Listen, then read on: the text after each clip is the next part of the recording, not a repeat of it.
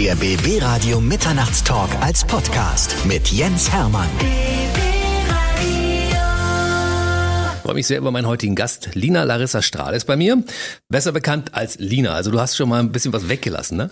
Schön, dass du da bist. Das stimmt. Hallo. Ich freue mich sehr. Ein Multitalent. Ja, wir kennen sie alle noch damals von Bibi und Tina. Da ging die Karriere los. Mhm. Und äh, viele wissen aber gar nicht, dass du ja eine ernsthafte Musikerin bist und mittlerweile das vierte Album am Start hast. Oh yes, das stimmt. Manchmal geht es irgendwie unter. Und deshalb haben wir heute mal ausgiebig Zeit, deine Geschichte zu erzählen, ne? Darauf freue ich mich. Ja, ich freue mich auch drauf, ganz ehrlich, weil ich dachte, Mensch, äh, wenn ich das Album höre, 24.1, das aktuelle Album, denke ich, man muss eigentlich nur mal die Alben der Künstler hören und schon weiß man vieles von ihrer Geschichte, weil sie erzählen das nicht so oft, aber sie machen daraus einen Song. Und das ist bei dir, glaube ich, mhm. auch so der Fall. Kann das sein?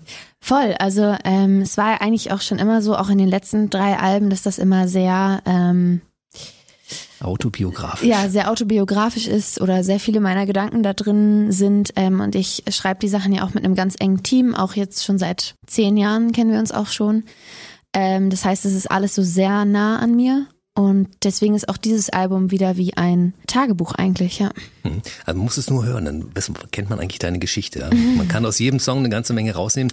Dein Gesicht kenne ich ja nur schon seitdem ich mit meiner Tochter Bibi und Tina geguckt habe. Ne? Sehr gut. Und das Erstaunliche ist, du warst ja damals noch, du warst 15, als es losging, ne? Genau, also beim Casting war ich, glaube ich, sogar noch 14 und ähm, 15 war ich dann beim ersten Teil siehst noch immer so jung aus. Ach, danke schön. Das ist der Wahnsinn. Ja, Mitte 20, ich kann es auch kaum glauben. also wenn du aufs Geburtsdatum guckst, 1997, wir sind beide Schütze. Du hast 15. Äh, Dezember Geburtstag, ja. ich am 19. Ne? Ach, cool. Also wir sind nur ein paar Tage auseinander. Mhm. Wir Schützen, ne? Juhu. Aber wenn ich mir das so angucke, du hast dich seitdem kaum verändert. Wie machst du das? Hast du ein, ein, ein jugendliches Schönheitsrezept, was du mal verraten kannst? Stress.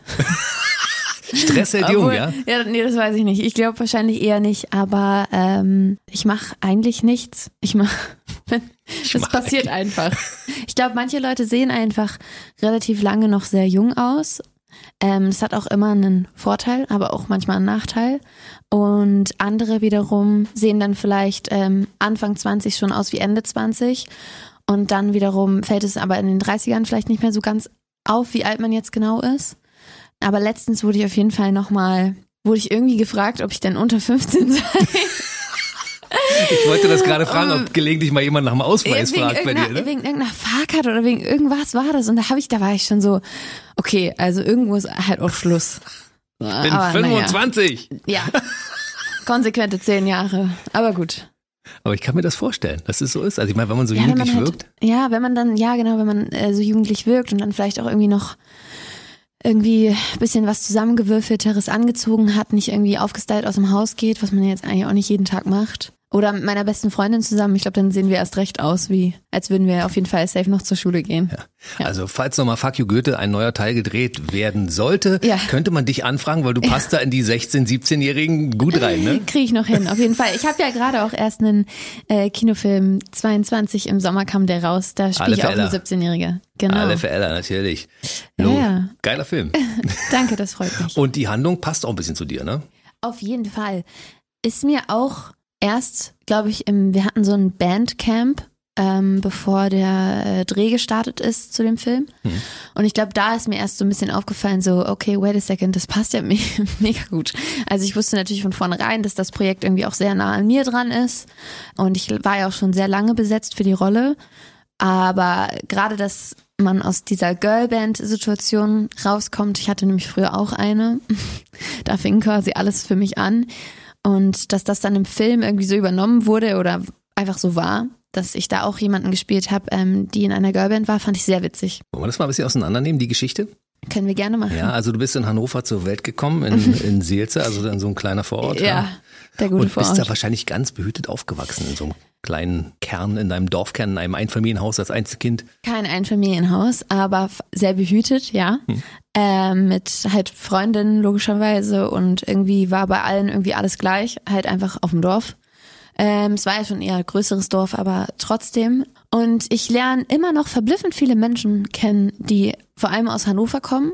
Aber dann irgendwie auch immer so die Endhaltestellen der S-Bahn kennen und man so genau weiß, oh mein Gott, da habe ich früher auch mal gewohnt. Das ist richtig witzig. Und es war schon, schon sehr behütet, würde ich sagen. Haben sich meine Eltern viel Mühe gegeben. Auf jeden Fall. Warst du während der Schule schon so musisch unterwegs? Mein Papa hat auf jeden Fall und auch meine Mama, die haben beide immer sehr, sehr viel Musik gehört. Also was das betrifft, war das schon sehr prägend. Mhm. Die sind jetzt beide nicht musikalisch, aber sie haben halt viel Musik gehört. Mhm. Und das habe ich dann logischerweise auch gehört und ich habe dann natürlich irgendwann auch angefangen, als ich es dann durfte, so Disney-Serien zu gucken und da singen sie ja irgendwie gefühlt auch alle. Und äh, ja, dann habe ich mir mit zehn gedacht, es wäre ja mega cool, ähm, Hannah Montana zu sein. Das wollten Oder alle Miley Mädchen Cyrus. Ja, ich ja, glaube, ja. alle, alle, die mhm. so 97 geboren sind, mhm. war Lebenstraum. Und dann haben wir tatsächlich in der sechsten Klasse, glaube so eine Schülerband gegründet. Ach, so früh schon? Eine Girlband, ja, mit elf. Und du warst die Sängerin? Ich habe tatsächlich Gitarre gespielt, wie auch im Film. Richtig witzig wieder. Und habe gesungen, genau. Und wir haben die Songs geschrieben und haben in der Schule geprobt, in einem Bandraum und wir dachten halt, wir sind die coolsten auf der ganzen Welt. Und das wird für immer halten und wir werden auf jeden Fall damit Fame. Hat sich das auf die Schule ausgewirkt? Nein. Also generell war ich sowieso immer sehr fleißig, also immer schon sehr auf den letzten Drücker. Ähm, so Hausaufgaben im Bus machen und so, mhm. obwohl ich gar nicht Bus gefahren bin. Also naja, Hausaufgaben früh morgens direkt Abgeschrieben machen. mal. Vielleicht auch das oder noch im, im Gang mhm. vor dem Klassenraum.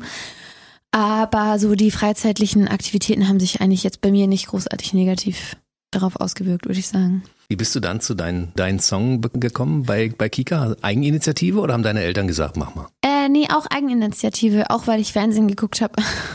Als würde ich immer nur Fernsehen gucken. Aber äh, da habe ich auch wieder eine meiner Lieblingssendungen geguckt und dann kam einfach ein Einspieler halt für deinen Song, mhm. diese Castingshow auf Kika. Und dann habe ich irgendwie relativ kurzfristig beschlossen, so ja, ich schreibe doch jetzt auch schon seit zwei, drei Jahren Songs und ich kann ja auch irgendwie singen. Vielleicht mache ich das einfach mal. Und dann habe ich eine Freundin angerufen und die meinte so, ja, oh mein Gott, mach das unbedingt.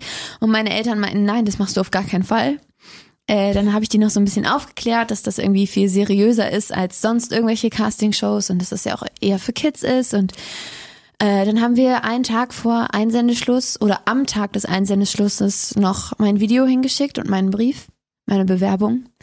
Und dann wurde ich angenommen. Und dann ging diese Castingshow los. 2012 haben wir das gedreht. Und 2013 wurde es dann ausgestrahlt. Vor zehn Jahren. Das ist unglaublich, oder? Ja. Bürger ja. Lars Dietrich äh, war ja in der, in der Jury. Genau, stimmt.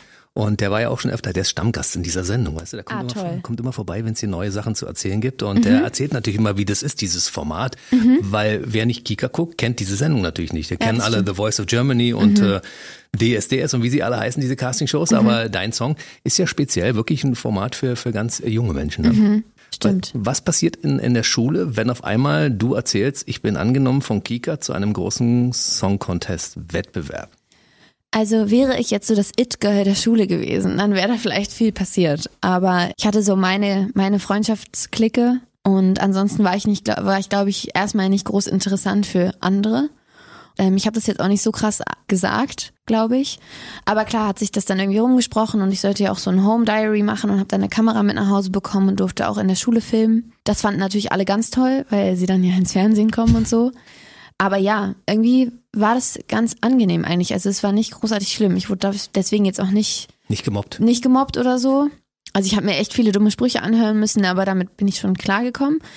Ich glaube auch, weil alle einfach sich so dachten, ja, ist ja eigentlich aber auch ganz cool. So, also kann man ja mal machen. Und ich war halt auch noch echt jung. Also klar, Kinder können sehr fies sein oder Jugendliche. Aber ich glaube, dadurch, dass ich einfach nicht großartig aufgefallen bin und dann einfach irgendwie 14 war und ganz süß, hat mir das keiner so richtig übel genommen. Ich habe damit auch nicht so wirklich rumgeprahlt oder so. Mir war das eher ein bisschen unangenehm. Und äh, ja, es fanden aber alle natürlich sehr cool. Und Lehrer haben das unterstützt oder haben gesagt, konzentriere dich mal auf die Schule, mein Kind? nee, ich hatte anscheinend da sehr viel Glück und auch eine sehr tolle Schule sowieso für mich, also meine Erfahrung nach. Und auch meine LehrerInnen, die waren alle sehr, sehr supportive. Also ich habe öfter mal frei bekommen auch. Und es war eher so der Tenor, so ja, wenn sich deine schulische Leistung jetzt nicht doll verschlechtert, dann sollten wir das Talent fördern. und wir stehen ja auch irgendwie für Kreativität, die Schule und so. Und äh, mein Musiklehrer war auch total da und hat das alles so ganz toll unterstützt. Der war auch mit beim Finale mit meiner ganzen Klasse. Ähm, das war sehr lustig, waren die alle im Publikum. Was hattest du Musik für eine Zensur? Oh, ich glaube eher eine 3. Echt? Ja, ich weiß nicht, hat mich nicht interessiert. Also singen, ja, Chor, ja. Ähm, Musikgeschichte nicht so. Ja, und vor allen Dingen war es eher so Noten aufschreiben. Mhm. Und das hat mich dann immer wahnsinnig gemacht, macht es mich auch heute noch. Wenn ich so merke, ich kann den kreativen Teil davon, aber wenn es dann dazu kommt, irgendeine, irgendeinen Rhythmus oder irgendwelche Noten festzuhalten, dann da ist meine Frustrationsgrenze Grenze so niedrig, weil ich scheitere dann darin relativ schnell. Ich beschäftige mich damit ja auch nicht wirklich. Naja, und dann kommt man halt sehr schnell an seine Grenzen und man denkt sich so, also ja, aber lernt alles schön. Musik, es ist toll. Aber du kannst Noten lesen. Ja, also halt, ne? Das also wenn so man Gitarre Basics. spielen kann, die Basics. Du kannst also theoretisch kannst du vom Blatt spielen. Wenn jemand sagt, kannst du mal die Noten spielen? Oh mein Gott, also ich kann Akkorde vom, vom Blatt spielen, aber auch nur die gängigen, nur die, die ich kenne. Nicht viel. Und beim Klavier, klar, aber ich bin halt einfach nicht gut. Also. Ha, ich kann mich halt selber begleiten. So, und ich habe so die Range, die ich aber auch schon seit Jahren habe und die ist nicht wirklich weiterentwickelt, muss ich ganz ehrlich zugeben. Aber es reicht. Also es reicht zum Schreiben oder zum Kreativsein, zum hier und da begleiten. Im Kinofilm habe ich auch Gitarre gespielt. Das reicht schon irgendwie. Und es reichte zum Sieg damals, ja? Damals Freaking reicht out. es zum Sieg. Oh ja. Meine Güte. Ja. Was passiert an seinem, in einem jungen Menschen wie in dir damals, Mhm. wenn man auf einmal das Ding auf einmal gewonnen hat? Erst warst du nicht sicher, melde ich mich überhaupt an? Dann sagen alle, ja, okay, dann meldest du dich auf dem letzten Loch an und dann gewinnst du das Ding. Also bei mir ist das immer so, ich versuche mir eigentlich vor so, oder ich habe mir damals auch versucht, vor diesem Wettbewerb nicht so viel Stress zu machen, weil ich so dachte, ja, gewinne ich nicht. Also ich will auch gar nicht den Anspruch haben, das zu gewinnen. Das sagt man sich immer so. Das habe ich mir bei der Eiskunstlaufshow, die ich mal gemacht habe, auch gesagt. Nach Training 1 war für mich klar, okay, ich will es unbedingt gewinnen. Und so war das auch bei deinem Song. Also irgendwann leckt man dann Blut quasi und möchte natürlich auch irgendwie mit was da rausgehen. Aber ich war da auch einfach schon sehr dankbar für die Erfahrung und war mir eigentlich bis zum Schluss, bis eine Minute bevor mein Name gesagt wurde oder sogar noch so zehn Sekunden davor sicher, dass ich das nicht gewinnen werde. Wieso? Ähm, weiß ich nicht, ich hatte einfach Selbstvertrauen minus, minus 100. Und vor allen Dingen bin ich auch so ein bisschen abergläubisch, so nach dem Motto, ja, wenn ich davon ausgehe, krieg ich sowieso nicht. Und dann habe ich das gewonnen und das hat mich irgendwie sehr gefreut. Also ja, was soll ich dazu anderes sagen, als dass es natürlich toll war und aufregend. Was immer schwierig ist mit solchen Momenten oder was generell auch schwierig ist in dem Beruf, glaube ich, dass man immer so viele so Höhen hat und dann nach dieser Höhe kommt natürlich ganz schnell auch wieder eine Tiefe. Also Gefühlt eine Tiefe. voll, also man hat Ja. halt so eine krasse Erfahrung. Ich jetzt damals mit 15 habe ich das ja gewonnen dann und dann was mache ich jetzt? Also war's das jetzt? Ist das jetzt vorbei dieses Gefühl? Ich meine, dann kam ja zum Glück, äh, was heißt zum Glück, aber dann kam ja die äh, Bibi und Tina Verfilmung. Mhm. Und ich habe bei deinem Song damals ja auch schon meinen Produzenten kennengelernt, mit dem ich die ersten Alben gemacht habe, ähm, unter anderem. Von daher war da so ein kleiner Weg, an dem man sich festhalten konnte, aber es hat auch viele Fragen offen gelassen, so ein Sieg. Darf ich mal kurz in die Seite grätschen? Ja, voll. Weil du hast gerade gesagt, Selbstvertrauen hatte ich damals nicht so richtig. Auf deinem aktuellen Mhm. Album hast du ja einen Song, der heißt Schön genug, ne? Ja. Da ist ja auch so, dass dieses Ja. Mhm. ewige Zweifeln, hast du das heutzutage zehn Jahre später auch noch? Voll. Und ich glaube, es ist auch schlimmer geworden, ehrlich gesagt. Also, ich glaube, als Kind und auch als Teenie bis zu einem gewissen Punkt ist man sich, glaube ich, der Komplexität gar nicht so bewusst, was so Emotionen überhaupt sind, veranstalten, machen, von einem wollen, dass sie auch einfach dazugehören. Ich glaube, das war schon immer so, dass ich immer so ein bisschen so das Gefühl hatte, äh, wie es ja auch in einigen der Songs beschrieben ist, dass man irgendwie so ein bisschen von außen eher drauf guckt und sich so ein bisschen ausgeschlossen fühlt, obwohl man gar nicht ausgeschlossen ist. Also ich hatte ja auch immer viele, mehrere gute Freundinnen und Freunde, hatte, habe eigentlich auch ein gutes Verhältnis zu Hause, aber trotzdem hat sich immer irgendwas komisch angefühlt für mich. Und jetzt, wo man das versteht, glaube ich, und wo man so die ganzen Hintergründe kennenlernt, warum manche Dinge so sein könnten, wie sie sind, wird es teilweise schwieriger, muss ich sagen. Es gibt so Parallelen zu, zu Künstlerinnen, du hast vorhin schon einen genannt, die so ganz jung angefangen haben, weiß ich, Britney Spears zum Beispiel oder auch Miley Cyrus, ne? die damals im Kindesalter eine Karriere gestartet haben und die dann zwischendurch denken, oh Gott, das ist ja alles, also von außen sieht das alles schön aus, weißt du, schillernd und die Erfolge werden immer größer, aber gefühlt im Herzen ist es ja anders, ne? Ja, also es ist jetzt so ein bisschen so, für mich zum Beispiel ist es gerade schwierig, weil nach den Bibi und Tina Filmen und Album 1, Album 2, Album 3, das war einfach so eine Welle. Es hat alles funktioniert und es war einfach, wir haben nur das gemacht, worauf wir Bock hatten. Auch im Studio waren wir so, ja, okay, egal, wenn es wem nicht gefällt, uns gefällt's. Who cares? So. Und es hat einfach funktioniert. Es war einfach Spaß. Und damals war ich natürlich auch noch, noch mal halt eben vier Jahre jünger. Beim letzten Album auch und beim ersten Jahr noch wesentlich jünger. Und ob man jetzt mit 17, da habe ich nicht drüber nachgedacht, so, dass das auf jeden Fall irgendwann richtig mein Job ist und davon auch richtig mein Leben abhängig ist. Ich habe immer gedacht, ja, ich mache das jetzt. Und wenn mir das irgendwann nicht gefällt oder so, dann mache ich halt was anderes. Dann studiere ich noch. Und ähm, jetzt ist es natürlich so mit 25, ähm, ja, jetzt mache ich das irgendwie auch schon zu lange, um es aufzugeben. Warum sollte ich auch? Ich will damit ja auch irgendwie mal irgendwann das erreichen, was ich erreichen möchte oder immer schon erreichen wollte. Ich kann natürlich auch was anderes machen. Ich habe ja auch viele Kontakte, also ich könnte schon auch anders irgendwie Geld verdienen. Aber stellt mich das dann zufrieden? Und das sind alles so Fragen, die kommen natürlich eher jetzt auf als am Anfang vielleicht noch. Und am Anfang, das war auch alles, ich würde sagen, ab dem Zeitpunkt, wo ich diese Castingshow gewonnen habe, ging das alles so schnell und es war alles so viel, dass auch gar nicht so richtig der Moment da war, Sachen richtig doll in Frage zu stellen oder viel oder sehr doll über sich nachzudenken, zu reflektieren über sich selbst. Was ist denn das, was du mal erreichen willst? Weil aus meiner Sicht sieht das so aus, die junge Frau ist so erfolgreich mit allem, was sie macht, ja. Also Bibi und Tina, äh, vier Teile und dann äh, die diverse Filme und Ja. spielt in internationalen Produktionen mit das vierte Album am Start. Aus meiner Sicht bist du ja auf dem Zenit.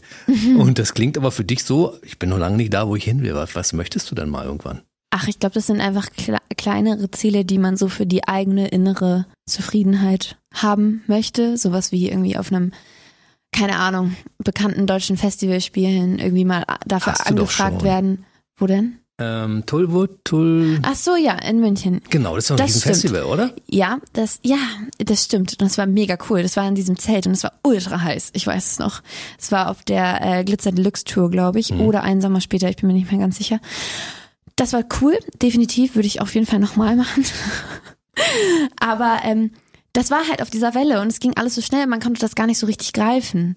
Und ich habe das gemacht und es war einfach so, man hat das alles gemacht und es war alles mega cool aber man konnte das, glaube glaub ich, oder ich konnte das nicht so richtig verinnerlichen. Und ich glaube, jetzt wäre eher der Punkt, wo man Sachen viel bewusster wahrnehmen kann oder ich, wo ich Dinge bewusster wahrnehmen könnte, wenn ich sie tue. Und halt auch, dass ich mir halt denke, ja gut, das habe ich alles mit 18 gemacht. Jetzt bin ich 25, schaffe ich das nochmal dahin. Zum Beispiel. Also das ist ja für mich auch wie so ein Leistungssportler, der irgendwie mit 17 bei, oder eine Leistungssportlerin, die mit 17 bei den Olympischen Spielen war und dann ab dem Zeitpunkt immer versucht, daran anzuknüpfen. Aber kann man das noch mit 24? Ist bei mir jetzt kein sportliches Ding so. Also natürlich kann ich das, wenn es gut steht. Aber trotzdem, man hatte ja auch vielleicht so einen kleinen Wettkampf auch nochmal mit sich selbst. Ich Dann verstehe. will man immer zufrieden sein. Man will sich auch einfach zufrieden damit geben, wie es jetzt ist. Ist halt aber immer alles irgendwie so ein, keine Ahnung. Ist ja eine Reise einfach. Also es dürfte schon immer Lulapalooza sein oder sowas in der Größenordnung. Hättest du Natürlich. gern. Also Ja. du bist zwar am 16.04.23 eben in, in Berlin im Metropol, Exakt. Das ist natürlich auch richtig toll. Eine eigene Tour ist natürlich top. auch mittlerweile die vierte, ne? Eins, zwei, drei, vier. Vielleicht sogar schon die fünfte, ehrlich Okay. gesagt. Also wenn man den, diese eine Sommertour mitzählt, ist es die fünfte. Großartig. Aber es könnte das schon, äh, wenn es nach dir geht, gerne immer die Mercedes-Benz Arena oder sowas in der Richtung sein, ja? Naja, also an Grö bei Größe, ich weiß nicht, ob es einen glücklicher macht. Ich weiß es nicht. Es ist so doof, weil ich glaube, man setzt sich natürlich in jedem Beruf irgendwelche Ziele, weil man dann denkt, wenn ich das gemacht habe, wenn ich die Sendung moderiert habe, den Menschen interviewt habe, wenn ich die und die wissenschaftliche Arbeit über das und das geschrieben habe oder so. Ich glaube, man kommt nicht drum rum, sich irgendwie Zie- Ziele zu setzen, weil dann dadurch hat man ja auch irgendwie Ehrgeiz und das treibt einen ja auch an. Aber ob einen dann 15.000 Leute glücklicher machen als 1.000, who knows? Also das weiß man nicht. Wäre natürlich eine coole Erfahrung, würde ich jetzt nicht nein sagen, wenn es so gut läuft. Ähm, was ich aber auch einfach total cool fände, wäre mal für einen internationalen Act einfach die Vorband zu geben. Würde ich mich auch freuen. Also wenn das nicht meine 15.000 Leute sind, aber wenn man einfach für jemanden vorab spielt, den man selber vielleicht toll findet oder die man toll findet, Mhm, Wer könnte denn das sein?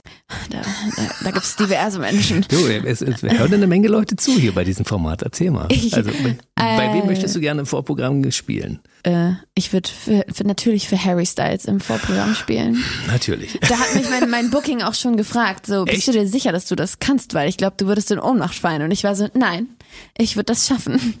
Äh, ich bin mir nicht so sicher, aber das wäre natürlich für mich so ein kleiner Traum, weil ich einfach auch sehr großer Fan bin. Gerne aber auch für eine Frau, für Rosalia zum Beispiel oder, I don't know, für Ariana oder für, Ariana Grande. ja, genau, für Ariana Grande oder für, ja gut, Sarah Larson, das sind natürlich Clubs, die spiele ich dann selber. Das wäre vielleicht ein bisschen weird. Aber ich würde auch, man muss ja gar nicht so hoch ansetzen. Einfach Leute, vielleicht, die man selber cool findet, Sabrina Carpenter zum Beispiel. Einfach irgendwas, was vielleicht einen irgendwie glücklich macht, was auch eine coole Erfahrung wäre, glaube ich. Das ist aber schön, dass du so eine Ziele hast. Das heißt, du bist noch lange nicht da angekommen. Du könntest dich ja im Prinzip zurücklehnen und sagen, ja, ich habe alles erreicht, was ich so erreichen will. Ich bin erfolgreich mit dem, was ich mache. Aber machst du ja nicht. Du bist also immer so der unruhige Geist, so weißt Ja. du. Äh, Duracell-Hase, dung, dung, dung, dung, dung, mit den beiden Becken aneinander. Hier muss Stimmt. was passieren, ne? Ähm, ich glaube leider ja. Also in vielen Sachen ist das gut. In manchen Sachen, zum Beispiel für den Seelenfrieden, wäre es wahrscheinlich besser, wenn, wenn man sich leichter entspannen könnte, wenn man leichter sagen könnte, alles cool so wie es ist. Weil im Endeffekt ist es alles cool so wie es ist. Und jede meiner Sichtweise ist ultra privilegiert, deswegen und alle meine Erfahrungen, also da will ich auch gar nichts sagen oder so. Und ich bin da auch super dankbar und super, super glücklich. Aber na klar, gibt's immer in einem irgendwie einen Drang, vielleicht nochmal was anderes auszuprobieren oder sonst irgendwas. Ja. Also ich habe die Sichtweise von außen, ne? Mhm. Und ich habe mich darauf gefreut heute, dass wir ein Interview haben, dass ich endlich mal deine Geschichte erfahren kann. Cool. Weil ich dachte, Mensch, also für, für mich sieht's immer alles perfekt aus, weißt du? Und wenn man dann, dann, dann Ja. guckt man so ein bisschen in die Fassade und denkt, okay, da ist doch so ein bisschen Zweifel da Mhm. und warum eigentlich? Äh, Muss ja gar nicht, weil es ist ja aus meiner Sicht ist alles perfekt, ne? Mhm. Aber du, du hast natürlich Ansprüche, das ist klar, ne? Voll. Und äh, sowas macht ja, es macht ja auch was mit einem, wenn man, seitdem man 14,5 ist, vielleicht äh, vor der Kamera steht und so das Leben so ein bisschen dokumentiert wird. Mhm. Ob freiwillig oder unfreiwillig, geplant oder ungeplant. Es macht ja einfach was mit einem. Und bei vielen, früher haben mich immer viele gefragt, hast du das Gefühl, dass du irgendwas verpasst hast an deiner Jugend, weil du so viel unterwegs warst oder so. Und da war ich immer so, nein, nein, nein, auf gar keinen Fall. Ähm, ich hatte ja was anderes Tolles, was auch stimmt. Und jetzt mit Mitte 20 denke ich mir halt so, huh, vielleicht sind da doch so ein paar Dinge gewesen, die cool gewesen wären. Also so ein paar natürlichere Entwicklungen, die man hätte machen können. Ein paar Sachen, die vielleicht meine Freundinnen erlebt haben, die ich aber nicht erlebt habe. Kindheit. Ja, Kindheit. Jugend oder auch emotionale Reife irgendwo. Nicht einfach überall durchrushen und umsorgt werden von zehn Leuten, weil die wollen, dass man funktioniert vor der Kamera oder so. Ähm, sondern halt einfach so, ja, Teenie sein, unbeobachtet. Ich glaube, das wäre an vielen Stellen auch cool gewesen. Weil jetzt ist man halt, ich habe das Gefühl, jetzt setze ich mich, ich setze mich einfach so ein mini bisschen später mit gewissen Dingen auseinander. Ist auch okay. Du bist optisch noch sehr jung und ansonsten noch sehr jung, du hast noch viel, viel Zeit. Ähm, ich komme auf Kann ich so. Ich komme auf deinen aktuellen Song Kakao. Also Kakao ist so, das ist so ein bisschen Normalität, ne? Ich will eigentlich, eigentlich will ich nur einen Kakao. Ja, genau. Ist es so ein bisschen, Bitte ja? gib mir das, nur den Ja. Kakao. Also mit Kakao verbinde ich lustigerweise auch, ähm, auch wenn es jetzt in dem Song nicht so scheinen mag, aber ich habe immer einen Kakao vor der Schule bekommen. Und Kakao ist ja in dem Sinne, in, in dem Lied einfach nur eine Metapher für das Normale, Mhm. für das Dazugehören. Alles ist im Lot, so. Und in der Hinsicht, ja, bitte Kakao. Hallo. Am Ende unseres Interviews bekommst du einen Kakao. Ah, bitte mit Hafermilch. Können wir kurz zurückswipen? ja. Als es losging mit Bibi und Tina. Mhm. Detlef Book ist auf dich aufmerksam geworden durch diese Kika-Geschichte. Mhm. Oder wie kam das damals zustande? Er hat gesagt, sie möchte ich haben. Ja, also, naja, fast, aber durch die Zeitung, genau. Ich, äh, es gab einfach einen kleinen Artikel über mich in der Berliner Zeitung und dann hat, glaube ich, die Produzentin den gelesen und äh, war so, ja, 15. Ähm, sie hat ein bisschen Ähnlichkeit mit der Bibi, die wir uns vorstellen und sie kann singen. Die fragen wir doch mal an. Und dann im Endeffekt waren es ja, glaube ich, 2000 äh, mögliche Mädchen, die das hätten machen können. Und dann war ich ein paar Mal beim Casting und dann haben sie mich, haben sie sich für mich entschieden. Warum auch immer. Ich frage mich, was da damals in deinem Kopf vorging. Also eigentlich wollte ich nicht zum Kika und dann habe ich das Ding gewonnen. Eigentlich, jetzt haben sie mich angefragt Ja. für Bibi und Tina und jetzt auf einmal unter 2000 habe ich das Ding. Was ist denn da los? Ja, ich glaube, ein großes Ding von mir waren irgendwie immer diese Klassenfahrten, warum auch immer. Aber bei deinem Song zum Beispiel, da war klar, wenn ich das mache, kann ich auf diese Segelfreizeit nicht mit, wo sich natürlich alle seit vier Jahren drauf gefreut haben. Und ich war die ganze Zeit am Abwiegen, dein Song oder Segelfreizeit. Und alle waren so, hä, warum überlegst du da noch? Und auch bei Bibi und Tina war es, war, war wieder irgendwas, wo ich mir so dachte, Kinofilm, oder der Geburtstag meiner besten Freundin. Hm. Ich weiß es nicht, aber für mich war das schon immer, was zu Hause passiert, einfach super wichtig. Und ich hatte immer auch schon Angst, irgendwie was zu verpassen und dann nicht mehr dazu zu gehören eben. Und klar, als 15-Jährige macht man sich da vielleicht auch einfach extrem viele Gedanken drum, habe ich mir zumindest. Ich war damals irgendwie auch verknallt und dann dachte ich halt, okay, wenn ich jetzt für zwei Monate weggehe, dann habe ich meine Chance verpasst. Dem war auch so, aber egal. ja, ich habe mich dann über über Bibi und Tina aber einfach natürlich immens gefreut, aber ich hatte einfach auch sehr große Angst. Also ich hatte überhaupt keine Lust, zweieinhalb Monate alleine zu sein, mit Leuten, die ich nicht kenne, die mich potenziell nicht mögen könnten, mit einer Verantwortung, wo ich nicht weiß, kann ich die tragen, mit der Hauptrolle. Das hat schon, das war schwierig. Aber es war natürlich auf der anderen Seite die beste Erfahrung meines Lebens. Also alle der Sachen, die ich jetzt aufzählen würde, waren gleich, waren zu 50 Prozent furchteinflößend und zu 50 Prozent das Tollste auf der Welt. Krass. Ich habe mit 15 noch nie, ich hatte solche Gedanken überhaupt gar nicht. War natürlich, Jungs sind sowieso viel später dran als Mädels. Kann sein, ne? ja. Also wenn ich immer gucke, dann bin ich immer so stolz, weißt du, von, von außen. Als mhm. Vater gucke ich natürlich auf die Tochter logischerweise mhm. und äh, ich kann mir vorstellen, dass seine Eltern auch sehr stolz sind, mhm. wenn sie gucken, meine Tochter hat mit 15 schon eine Riesenbürde mit sich rumgeschleppt ja. und hat das Ding einfach mal gewuppt und zum Erfolg geführt. Ja, Krass. ich weiß immer gar nicht, wie sich das für meine Eltern anfühlt, ehrlich gesagt. Also sie sind sehr stolz, das weiß ich, und freuen sich auch immer sehr doll und kommen auch immer überall hin. Ähm, jetzt bei der Autogrammstundentour, die ich jetzt, ich weiß nicht, wann es ausgestrahlt wird, aber entweder gemacht habe oder machen werde, da haben sie auch gefragt, können wir dann vorbeikommen? Und ich denke so, wenn ihr euch das antun wollt, in so einem Saturn rumzustehen, viel Spaß. ähm, aber die, natürlich, die dann bin ich auch noch Einzelkind. Ähm, da gibt es kein verlagertes Gewicht, sondern es ist einfach alles auf mir. Und ähm, weiß nicht, ich freue mich jetzt, dass zum Beispiel meine Mama mit Sicherheit das hier hören wird und sich dann einfach freut. Also hallo, falls du es hörst. Ähm, hallo Mama, Lila. Vielleicht mein Papa auch, aber wahrscheinlich eher meine Mama. Ähm, die mag sowas Papa, du musst gerne. das auch hören, bitteschön. Ja, bestimmt macht er das auch.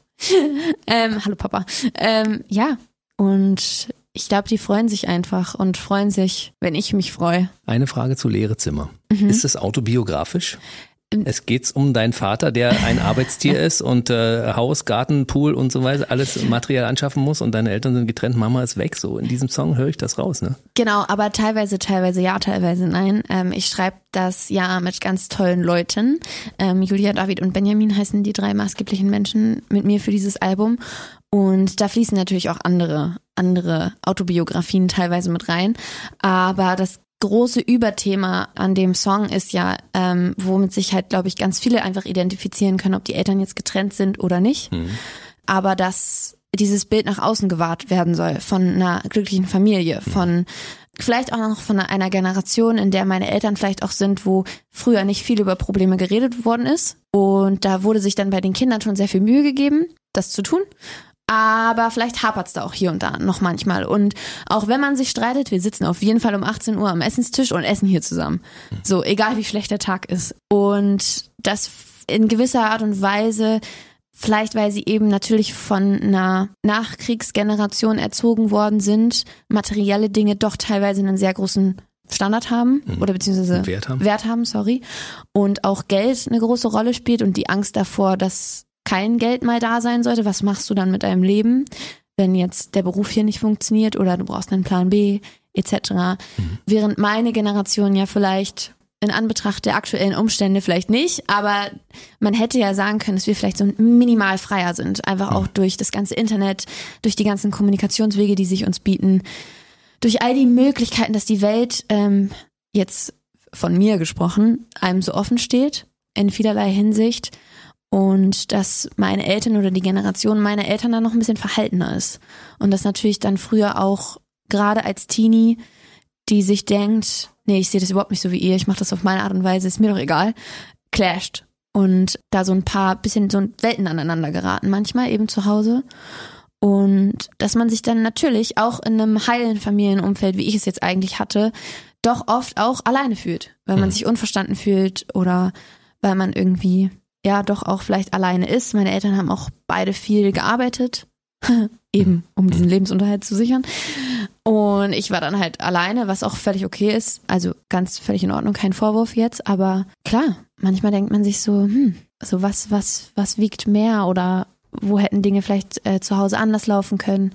Und das für ganz viele Leute, und da nehme ich jetzt meine Eltern raus, aber vielleicht manchmal offensichtliche Dinge untergehen, die so in, innerhalb einer Familie falsch laufen können. Dass die Kinder oder bei Geschwisterkindern zum Beispiel, dass ein Geschwisterkind unterschwellig bevorzugt wird oder weil es verhaltensauffälliger ist, wird da mehr Acht drauf gelegt oder Liebe investiert und das eine ist wie so eine Blume und man gießt es zu wenig. Mhm. Das ist, kann, glaube ich, ganz, ganz schnell passieren. Und ich glaube, deswegen können sich eben auch viele mit diesem Song identifizieren, egal wie jetzt genau die Familienumstände sind. Mhm. Also ich kann das ein bisschen nachvollziehen. Ich bin ja im Alter deiner Eltern mhm. und insofern weiß ich, ich bin ja auch von der Generation, von der Nachkriegsgeneration mhm. aufgezogen worden und das mhm. hat natürlich, also so Werte zu schaffen, ist in meiner Generation noch wichtig. Ja, in voll. eurer Generation nicht mehr so. Meine Tochter zum Beispiel bereist die Welt und ist überall unterwegs. Ne? Das ist einfach äh, was völlig anderes. Aber ich habe so Haus und Garten und äh, Werte anlegen und ja, genau so Haupt, ist es. Man, Hauptsache, man ist nicht irgendwann arm, wenn man alt ist. Darüber ja. macht ihr euch doch gar keine Gedanken, ne?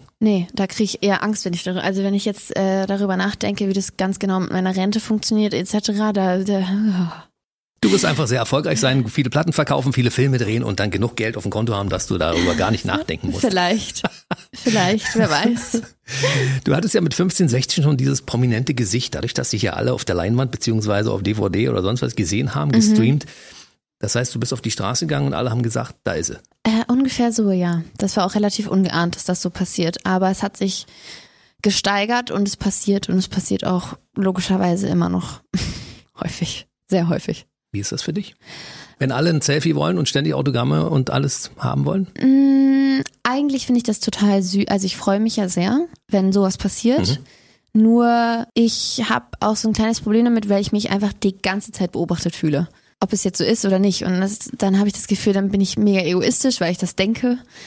Aber im Endeffekt habe ich auch genug Situationen gehabt, wo es dann doch so war, wo die Leute am Restauranttisch neben uns eben doch, keine Ahnung, uns kannten haben, ne? und eben doch über uns geredet haben oder die ganze Zeit zugehört haben, wo ich eben doch im Zug saß und hinter mir saß die ganze Zeit ein 16-jähriges Mädchen, was alles mitgehört hat.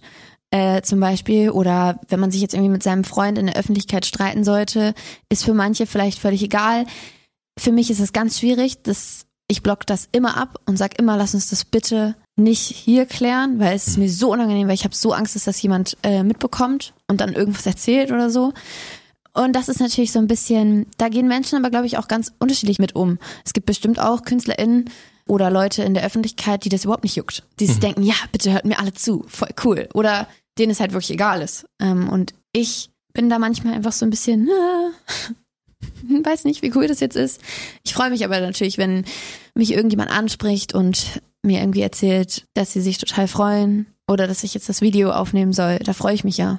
Mhm. Manchmal ist es natürlich aber stressig einfach auch. Kann ich absolut nachvollziehen. Ich meine, ab und zu will man auch mal für sich sein. Ne? Das ist so.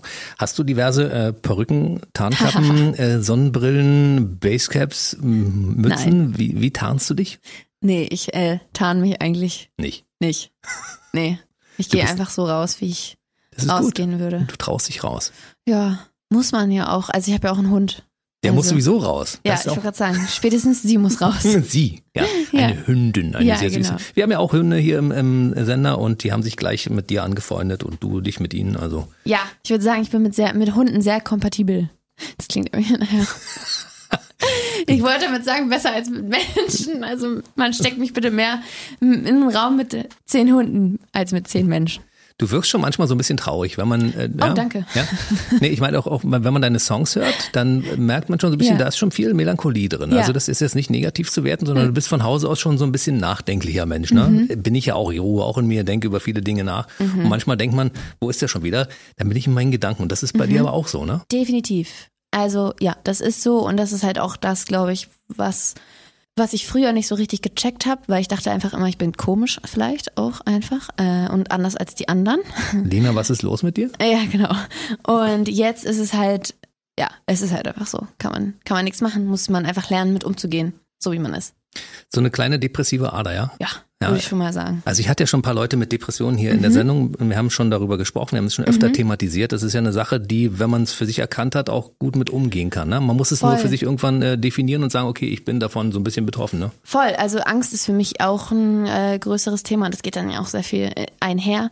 Aber zum Beispiel auch so, was so soziale Ängste betrifft, wo ich einfach früher mal so dachte, ja, äh, es kann ja gar nicht sein, weil ich habe ja einen Kinofilm gedreht und ich äh, kann ja voll gut umgehen mit all den Leuten und äh, man mag mich ja und äh, niemand hat mir bisher gesagt, ich bin irgendwie, ich kann das nicht, also kann nicht mit Leuten umgehen. Mhm.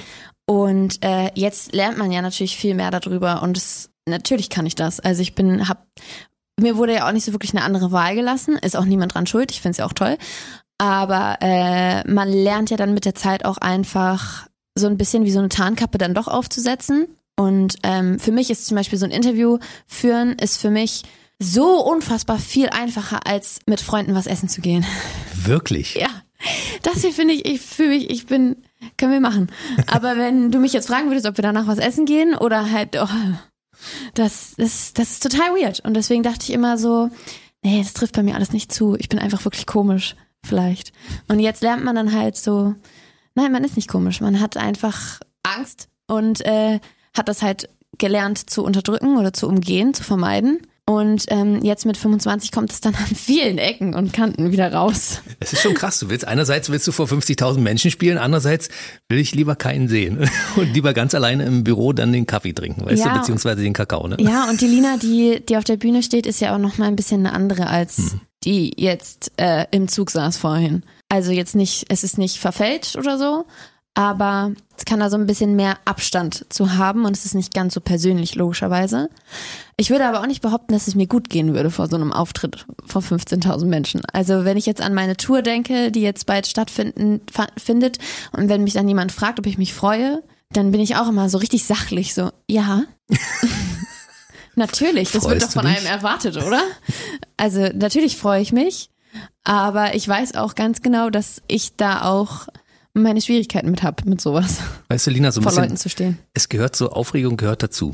Ja, ja voll. Ich bin 30 Jahre in diesem Job mhm. und ich habe vor jedem größeren Auftritt immer Lampenfieber. Mhm. Wenn das nicht mehr ist, weiß ich nicht, dann ja, brauchst du, glaube ich, auch nicht rausgehen. Ne? Du musst also ja. diese gewisse, diese Grundanspannung muss auch da sein, damit es gut wird. Ne? Voll, sie darf nur nicht übertrieben werden und äh, sie übertreibt manchmal. Manchmal übertreibt es maßlos. Wenn du zwei Minuten vor dem Auftritt einen Haufen Klo sitzt und du denkst, ich kann da jetzt nicht rausgehen, ja. dann ist es schwierig. Ne?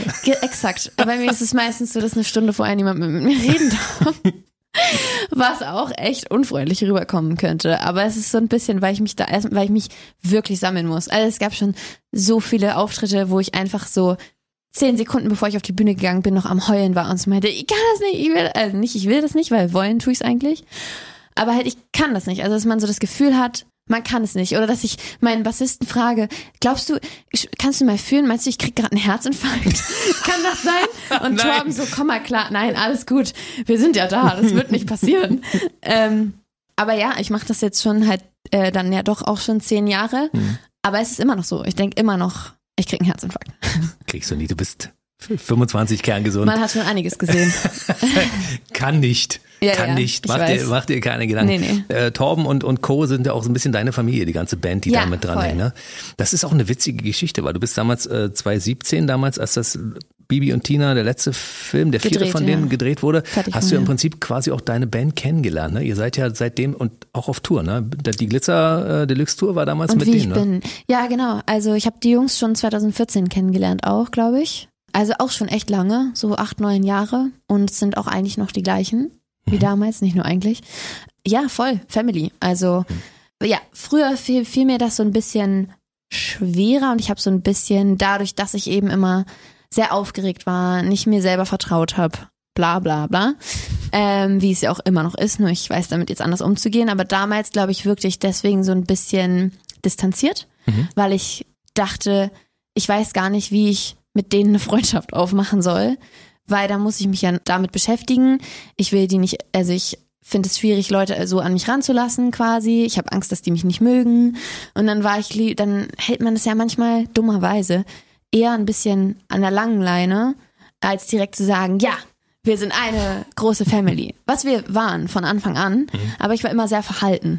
Und ähm, jetzt so in den letzten Jahren bin ich dann auch mal aufgetaut und habe dann auch mal darüber auch sprechen können, warum manche Sachen für mich so sind, wie sie sind, warum ich es mir schwer tue, äh, immer mit im Nightliner zu fahren, warum ich manchmal vor der Show einfach sehr gerne alleine bin und nicht mit den anderen abhänge. Äh, nicht, weil ich euch nicht mag, sondern weil ich es anders nicht hinkriege. So. Und äh, das ist voll süß, weil die waren schon immer wie Family und jetzt kennt man sich halt schon acht, neun Jahre. Man wächst äh, immer noch immer stärker zusammen und es ist voll cool, die Leute zu, äh, zu haben, auf die man sich verlassen kann. Auch beim Album mit den Leuten, mit denen äh, ich das, also die das produziert haben und mit denen ich schreibe, auch sehr gute Freunde. Und der Tillmann, der kam Der 2000, Tillmann. der war ja schon damals mit dabei, aber seit 2016 seid ihr zusammen, ne? Ist ja auch schon eine, eine ganz, ganz schöne Strecke, ne? Äh, sie, sehr, äh, oh mein Gott, wie lange? Also jetzt sieben Jahre dann. Mhm. Lange Zeit. Lange Zeit, würde ich auch sagen. Und er hat in deinem Vorprogramm auch schon gespielt. Ja, voll. Er spielt, in Leben, er spielt in deinem Leben die Hauptrolle und spielt in deinem Vorprogramm. Wie geht das zusammen? Äh, es hat immer bei uns sehr gut geklappt. Haben sich auch viele gefragt, ist das nicht stressig, mit dem Freund auf Tour zu sein? Oder belastet das nicht eure Beziehung? Und für uns war das eigentlich nicht so. Es war einfach ein extrem cooles Erlebnis, das alles so zusammen zu erleben. Und dass Tillmann eben auch zu dieser Musikfamilie gehört, ist mir, die sehr harmoniebedürftig ist, auch sehr wichtig. Dass sich alle mögen. Und dass das mit Tillmann irgendwie so funktioniert hat alles. Es war für mich eigentlich eher immer wie so ein Fels in der Brandung als ein Stressfaktor. Tilman Pörzke ist ja auch bekannter Schauspieler, das heißt, Ja. der dreht ja eine ganze Menge. Der ist ja wahrscheinlich so oft auch gar nicht greifbar, oder? Genau, also früher vor allem war es sehr hektisch zeitweise. Mit Corona läuft ja gerade alles wieder irgendwie so ein bisschen neuer an. Aber ja, klar, also man musste sich viel hinterherreisen in der Vergangenheit. Aber ihr seid euch gegenseitig hinterhergereist. Voll. Also nicht nur ich. Also Keine nee, Einbahnstraße. ah, wir sind auch beide schon mal füreinander, also hinterher geflogen. Ich wollte gerade sagen, das war nur ich, aber das hat er auch gemacht.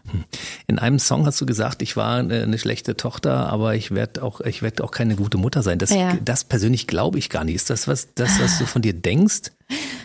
Ja, also in dunklen Momenten voll. Also auf jeden Fall. Da sind wieder die dunklen Momente, ja. Genau, also die sind dann auch nicht so richtig. Die, man, äh, ja, man denkt ja auch immer, wenn man das aufgeschrieben hat oder wenn man das hört oder wenn einem dann jemand sagt, nein, oder keine Ahnung, wenn man das auseinander nimmt und sich fragt, woher das kommt, dass das geht. So. Aber das geht ja nicht von heute auf morgen, äh, solche Gedanken. Und ist auf jeden Fall schön, sie so verpackt zu haben in dem Song. Ich glaube, dass mit der Mutter, man macht sich ja einfach Gedanken. So, man macht sich Gedanken, oh mein Gott, wenn ich jetzt irgendwie ein Kind kriegen würde, würde ich das hart verkorksen? Ja, wahrscheinlich schon. Vielleicht auch nicht. Also vielleicht würde ich dann mich sammeln. Also vielleicht würde das gut funktionieren. Und da das ja auch Stand jetzt mit Tillmann in, in Kooperation wäre, würde ich sagen, würde gut laufen. Aber halt, aber trotzdem weiß ich nicht. Sind da einfach manchmal so Gedanken, wo man sich so denkt, ja, Wenn ich deine, deine Songs höre, Ja. dann weiß ich, dann weiß ich von vornherein, dass du eine gute Mutter wärst, weil Danke. du machst dir über viele Dinge Gedanken. Du machst dir mehr Gedanken, als andere sich machen Ja. würden. Weißt du, insofern, und, und du bringst die Emotionen mit, die man braucht. Das stimmt. Und man kann sich natürlich auch zu viele Gedanken machen. Also nicht, dass das jetzt negativ wäre. Ich glaube, das, was du sagst, stimmt schon und dass es auch toll ist, sich so viele Gedanken zu machen und so sensibel zu sein. Aber da wäre Tillmann eben jetzt in der jetzigen Situation der Ausgleich, dass man es auch nicht übertreibt. Ich finde diesen Begriff Helikoptereltern irgendwie total blöd, weil ich würde mich da auf jeden Fall auch zuzählen. Vielleicht finde ich es deshalb doof. Aber ich finde, weil es ist an sich nichts Schlechtes, finde ich, seinem Kind nur das Beste zu wollen und aufzupassen und Angst davor zu haben, dass irgendwas passieren könnte. Mhm, Aber ein bisschen Selbstständigkeit, Erziehung. äh, ist ja Genau, auch das darf halt schlecht, einfach ne? nicht fehlen. Also man darf, man muss, man muss auch irgendwo loslassen können. Fällt mir als Vater auch schwer, Glaub muss ich, ich. ganz ehrlich sagen. Fällt mir als Hundemama auch sehr schwer. Wie ist es eigentlich? Habt ihr beide den gleichen Beruf? Ihr seid beide Schauspieler und Musiker. Mhm. Ne? Habt ihr genug Möglichkeiten, euch auszutauschen? Voll. Also jeden, jeden Tag eigentlich. Ergänzt sich gut, ja? Ergänzt sich, glaube ich, sehr gut, ja. Und äh, Futterneid ist nicht da.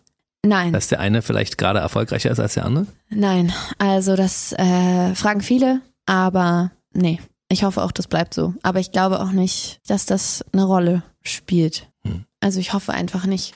Es ist natürlich manchmal schwierig, wenn es jetzt bei dem einen äh, mal besser läuft als bei dem anderen und dann kommt man in so, oh mein Gott, ich bin so gestresst, ich weiß nicht, wie ich das machen soll, ich habe Angst, ich schaffe das nicht. Und Dann dann, denkt da- sich der Gegenpart so, ja, ich wünschte, ich wäre so gestresst. Also solche Momente kommen natürlich. Echt, hattet ihr schon? Aber ja, ihr aber habt ich doch beide gut zu tun. genau, aber halt, ich glaube, die passieren nur im Inneren, weil das würde keiner von uns aussprechen, weil keiner von uns das böswillig denken würde. Und deswegen harmoniert das eigentlich sehr gut. Finde ich schön. Wenn da so eine Sachen kommen wie Dancing on Ice, ja. Ja. dann wirst du auch bestärkt. Dann sagt Tillmann auch, mach das. Ja, das war so Ich süß. kann gar nicht Schlittschuh laufen. Doch, mach mal. Ja, da habe ich schon wieder das Gefühl, manchmal weiß nicht, wie ich das verdient habe, weil er war halt, er war in jeder Live-Show dabei. Ähm, Er wurde öfter mal eingeblendet auch. ja, voll. Und er äh, hat zu der Zeit in Erfurt festgearbeitet bei einer Serie und musste die ganze Zeit hin und her reisen. Wegen mir. äh, weil er das natürlich auch wollte, aber auch weil er wusste, ich brauche das irgendwie. Und das ist so aufopferungsvoll gewesen. Wirklich sehr süß. Klar, Tillmann ist da eine volle Bestärkung gewesen. Aber ich wollte das auch selber, unbedingt. Also ich wollte, seitdem ich weiß, dass es Eiskunstlauf gibt, glaube ich, Eiskunstläuferin werden. Ach, guck an. Ja, habe ich nicht geschafft. Kann, vielleicht kannst du die irgendwann noch mal spielen, weißt du? Eine Eisprinzessin ja, ey, oder ich sowas. sofort machen. Das, also so Tonya Harding, äh, hier Margot Robbie hat es ja gemacht. Oh, Dream. Oh mein Gott. Ich war so, ich dachte mir so, oh, das wäre so geil. Aber ja, also ich wollte es schon immer, immer machen eigentlich, aber ich habe Fußball gespielt. Und irgendwie, Ach, du hast Fußball gespielt? ja, elf Jahre oder Guck zehn, weiß ich nicht, ja. Und ich bin von Fußball dann irgendwie nie zu Eiskunstlauf gekommen. Warum? Aber, äh, und dann dachte ich mir halt 2019, das ist meine Chance, das sehr schnell zu lernen. Hm. Am Ende ist es Platz drei geworden und vielleicht wird ja, Ja. irgendwann das Leben von der Katharina Witt mal verfilmt und dann kannst Ja, du vielleicht ich ihre mich Rolle. an. Machst du, ne? Ich würde sofort machen. Die Kathi war auch wirklich sehr nett. Und es hat mir auch wirklich sehr viel gegeben, diese Show. Also das war nochmal eine ganz andere Erfahrung. Holla die Waldfee. Ja. Haben- Haben die dich für andere Shows auch angefragt? Ich meine, es gibt ja noch so Let's Dance und so. Ja? Und, und, und, und? Ich bin mir gerade gar nicht mehr so wirklich sicher. Ob ich kann da gerade möchtest, keine ja. genaue Auskunft geben. Nee, ich weiß auch gar nicht mehr, ob, ich, ob sie mich schon mal angefragt hatten.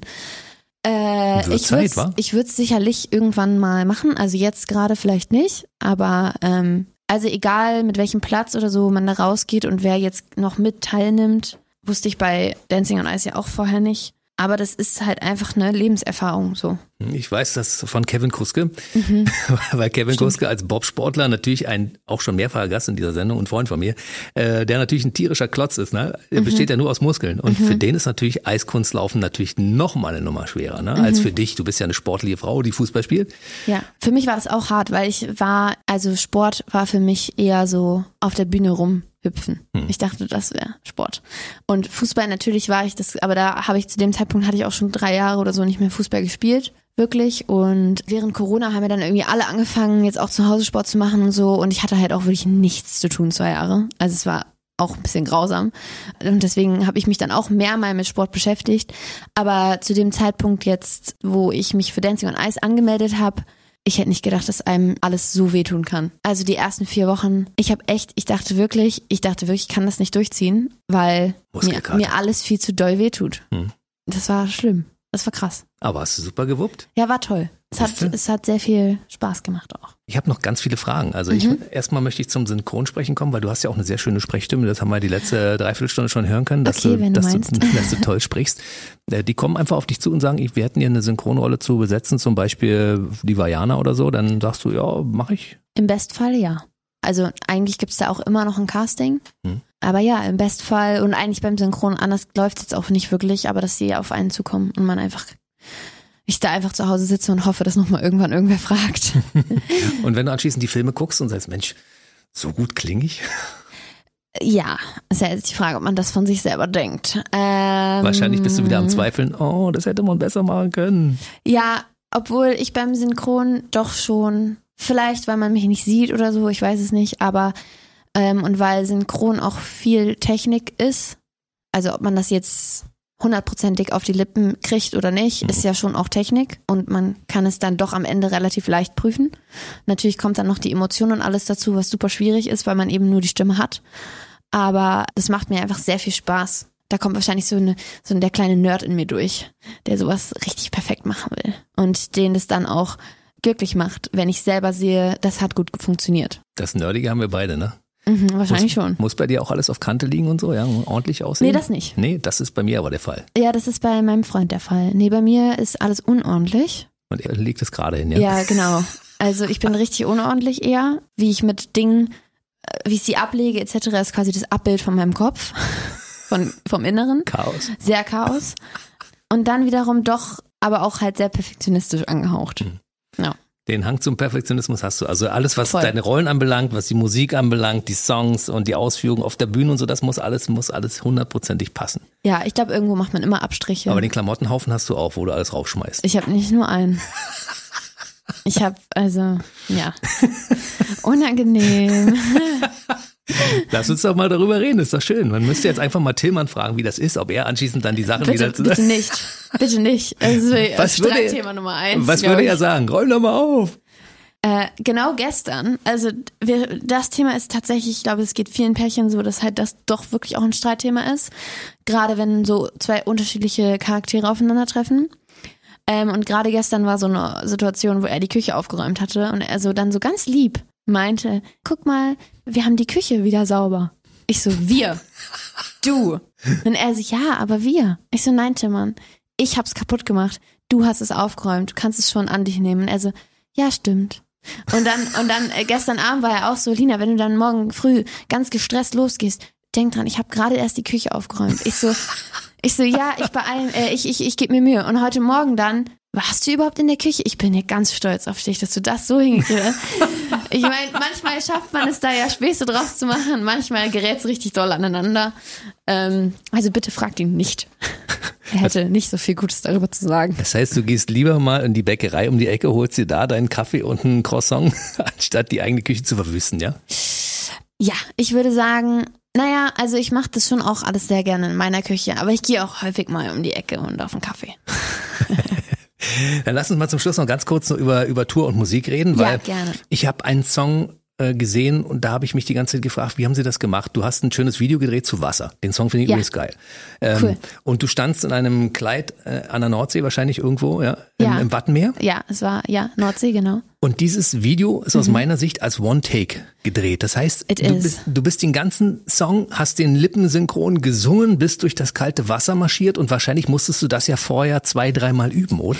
Es war eine extrem spontane äh, Situation. Es war gar nicht vorgesehen, dass wir dazu ein Video drehen, aber ich wollte unbedingt. Und dann war ich so, ja, ich mach's in der Nordsee, das kommt am besten. Und mein Management so, Lina, es ist November. Ich so, ja, es ist egal. Dafür nehme ich auch die Kälte in Kauf. Und alle so, ja, okay, wenn du willst, viel Spaß. Und dann haben wir Freunde tatsächlich einfach nur gefragt und wir haben das echt so eine Hauruck-Aktion, drei Uhr nachts ans Wattenmeer halt mit Freunden dieses Video gedreht und haben dann vor Ort auch festgestellt, okay, wir gehen auf jeden Fall nicht ins Wasser, weil danach werde ich eine Lungenentzündung haben, weil es war halt wirklich im November. Ähm, aber wir werden es schaffen, zehnmal auf und ab zu laufen und dann sind wir aber auch alle erfroren, weil ich hatte ja auch nur dieses Kleid an und selbst die Leute, die Downjacken anhatten, denen war kalt, weil es war sehr windig, es war 6 Uhr morgens beim Sonnenaufgang halt, 6.30 Uhr, extrem kalt, es waren glaube ich nur 4 Grad. Und dann waren wir halt, wir waren alle durchgenässt. Und ja, es war ein One-Take. Wir haben, glaube ich, echt nur so zwölf Takes, weil es, also, ich habe ich hab, ich hab so gefroren und unsere Füße, weil wir alle durch dieses Wasser gelatscht sind, waren die, die Schuhe alle natürlich nass. Oh Gott, ich liebe euch alle dafür, dass ihr das gemacht habt. Dieses Video ist geil. Guckt euch das mal an. Ja, also One Take, das heißt mit einem Dreh durch, von vorne bis hin. Ich denke, Mann, was für eine großartige Leistung. Und vor allen Dingen, Ja, viele Optionen hat man nicht. zwischendurch hat, hat man gesehen, der Kameramann hat gesagt, jetzt stoppen oder sonst irgendwas, dann musst du das Lip -Sync, äh, singen und Ja. so weiter. Ey, das habe ich gedacht. Also äh, Chapeau, ja, dafür Ja. Hut ab. Ja, es war auch eine sehr coole Aktion. Dann kommen wir nochmal ganz schnell auf das aktuelle Album zu sprechen, 24.1. Ähm, Yes. Es gibt einen Song, der heißt 25.7, äh, Sieben. 7, genau. Das heißt, das heißt, du brauchst die Stunde mehr. Die bräuchte ich theoretisch auch. 24.1 deshalb, weil du äh, in deinem 24. Lebensjahr im Januar damit begonnen hast, das zu schreiben? Oder wie, wieso? So könnte man es auch sehen. Äh, nee, 24 Stunden, ein Tag. Ach so. Und äh, wenn man das Album, kannst du ja nochmal machen, wenn du Lust hast, tatsächlich Track 1 bis 12 hören würde, so wie sie aufgelistet sind, würde man eventuell merken, jetzt wo ich es gesagt habe, dass es auch morgens anfängt und spät in der Nacht endet, die Erzählung dieses Albums. Und dass, wenn man ähm, kreativ ist oder wie auch immer, es auch eine Geschichte erzählt, einen Tag voller Emotionen und mit einer kleinen Geschichte, so aus meinem Leben quasi. Und deswegen 24 Stunden, ein Tag, zwölf Songs, die diese, diese 24 Stunden erzählen. Ein schönes Album geworden. Das Ganze geht auf Tour und die ist am 16.04. in Berliner Metropol. Da kann man Lina dann mal live erleben. Yes. Das wird gut. Ich hoffe doch. Ich glaube auch. Sehr gerne. Ich würde sagen, heute war unser äh, Interview 1 Schrägstrich 1. Ja. Es schreit ja nach einer Fortsetzung, oder? Ja, von mir aus gern. Geschichten gibt's noch jede Menge, oder? Und ich meine, in deinem Leben passiert ja eine Menge. Auf jeden Fall. Schon, ja. Und jetzt, wo das Album dann rauskommt, mal sehen, was damit passiert und so. Mhm. Ich wünsche dir viel, viel Erfolg für alles, ja? Dankeschön. Guckt euch nochmal den Film an, alle für Ella, geiler Film. Also ein Teil, so ein bisschen so 10% oder 20% sind autobiografisch, würde ich sagen. Voll, Film, ne? voll, auf jeden Fall. Den gibt's auch jetzt äh, online schon. Gibt's auch als DVD. Kann man gucken, genau. Für, für alle, ich bin ja so ein Fan, so ein bisschen haptischer Mensch, weißt du, ich muss immer alles festhalten und besitzen, weil ich finde, also Tonträger und Filme muss man besitzen. Deswegen finde ich es auch teuer, dass es äh, die Fanbox da gibt zu meinem Album, dass da eine CD drin ist und Hm. Alle man Texte. sie richtig anfassen kann. Ja, alle Texte sind drin, kann man nachlesen und viel, viel Zeug. Für alle Lina-Fans natürlich ein absolutes Muss, ne? Voll. Man findet dich mittlerweile bei ähm, TikTok. Du hast bei TikTok noch einen Kanal dazu genommen, ne? Und da Ja, sind hast du auch TikTok, schon 450.000 Menschen, die dir folgen, ne? Ja, bei TikTok ist die, ist die, da steigert sich das natürlich schnell, je nachdem, wie gut der Algorithmus einem gesonnen ist. Mhm. und ja, Instagram natürlich, Facebook. Überall. Und es gibt noch eine gut gepflegte Internetseite, die heißt lina-official.de. Genau. Da ist auch das Album drauf und so weiter und so Ja. fort. Also alles, was man wissen will, findet man über dich, wenn man das möchte. Auf jeden Fall. Lina, ich sage mal Dankeschön, dass du mal uns einen kleinen Einblick in dein Leben gewährt hast. Gerne. Und es gibt Teil zwei, versprochen? Ja, von mir aus sehr gerne. Bis zum nächsten. Mal. Ja. Bis zum nächsten Mal. Tschüss. Der BB Radio Mitternachtstalk. Jede Nacht ab 0 Uhr. Und jeden Freitag der neueste Podcast.